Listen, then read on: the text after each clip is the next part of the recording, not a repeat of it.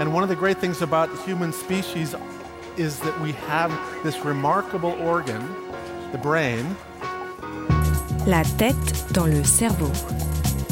Biologie, cervelle, synapses, neurosciences, physique. The human brain really is the most unique gift of our species. Avec Christophe Rodeau. Penser que quelque chose a été réalisé par l'intelligence artificielle pourrait influencer la perception portée sur cet élément. La tête dans le cerveau.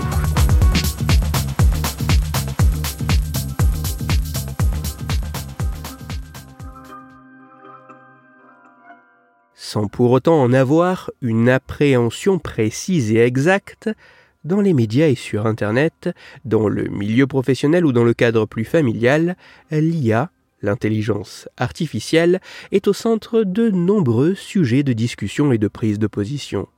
Mais peu importe le réel niveau de compréhension de ce qui est devenu une sorte de fourre-tout bien pratique, le fait de penser que l'IA est impliquée d'une manière ou d'une autre dans un élément a-t-il un impact sur la manière dont nous percevons ce dit élément?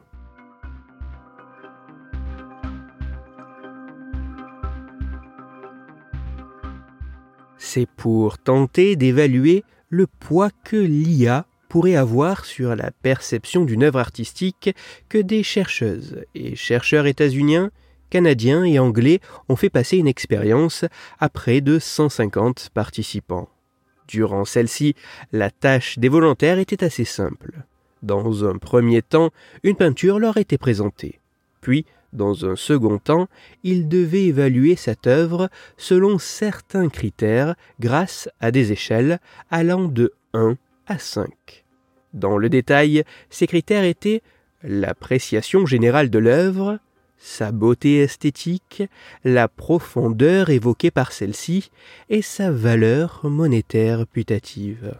Au total, les participants ont dû évaluer 30 œuvres différentes, dont 15 peintures abstraites et 15 peintures figuratives.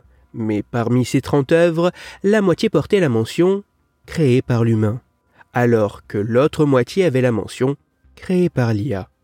La subtilité de cette expérience était qu'en réalité, l'ensemble des peintures présentées avait été créé par l'IA, et que la mention créée par l'humain ou créée par l'IA associée aux œuvres était attribuée aléatoirement pour chaque individu.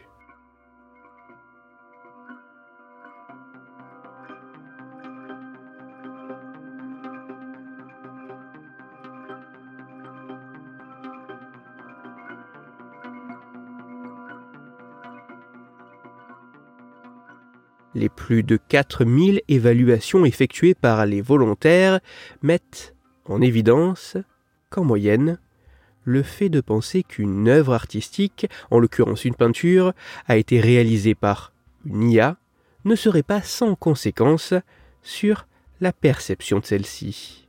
En effet, les peintures qui portaient la mention créée par l'humain ont été évaluées comme davantage appréciées, comme plus belles, comme comportant une profondeur plus importante et comme ayant une plus grande valeur monétaire que celle portant la mention créée par l'IA, alors même que l'ensemble des œuvres présentées avait été réalisé par l'intelligence artificielle.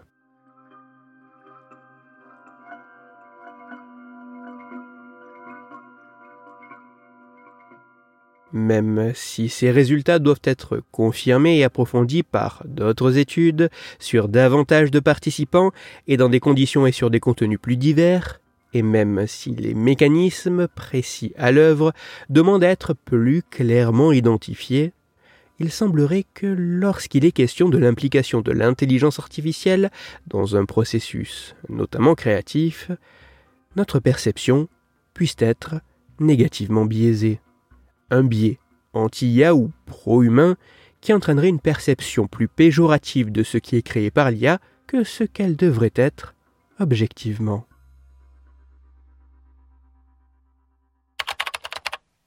Pour aller plus loin, je vous renvoie vers un article disponible gratuitement en ligne mais en anglais, qui a pour titre New Psychology Research Reveals Why People Prefer Human Created Artwork to AI Created Artwork. Il est écrit par Eric Dolan et il est à retrouver sur le site psypost.fr. Toutes les études scientifiques m'ayant servi à écrire cet épisode, dont l'étude dont j'ai parlé qui est plus complexe et complète que ce que j'ai exposé, ainsi que les références de l'article pour aller plus loin, se trouveront sur mon site, Cerveau, en argot, dont le lien se trouve dans la description de l'épisode. Dans cet épisode, j'ai parlé d'un biais qui pourrait perturber la perception que nous avons d'un élément lorsque la technologie entre en jeu. C'est pour cela que je vous invite à écouter l'épisode numéro 222 de la tête dans le cerveau. Dans celui-ci, vous pourrez découvrir ou redécouvrir que la différence que nous faisons entre les connaissances que nous possédons et celles qui nous sont inconnues pourrait être flouée par l'utilisation d'Internet. Pour continuer à échanger, vous pouvez me retrouver sur les réseaux sociaux, sur YouTube ou me contacter par mail. Tous les liens sont, eux aussi, dans la description de l'épisode. Si pour vous, ce podcast est gratuit et sans publicité, pour moi il représente plusieurs milliers d'heures de travail et me coûte quelques centaines d'euros chaque année. Alors, un très grand merci à toutes celles et ceux qui prennent le temps de me faire des retours, de partager mon travail sur les réseaux sociaux et de me laisser de très sympathiques commentaires et 5 étoiles sur les plateformes d'écoute de podcast. Pour me permettre de travailler dans de meilleures conditions, vous pouvez également me soutenir financièrement avec un don ponctuel ou mensuel sur la page KissKissBankBank du podcast. Christophe Rodeau. La tête dans le cerveau.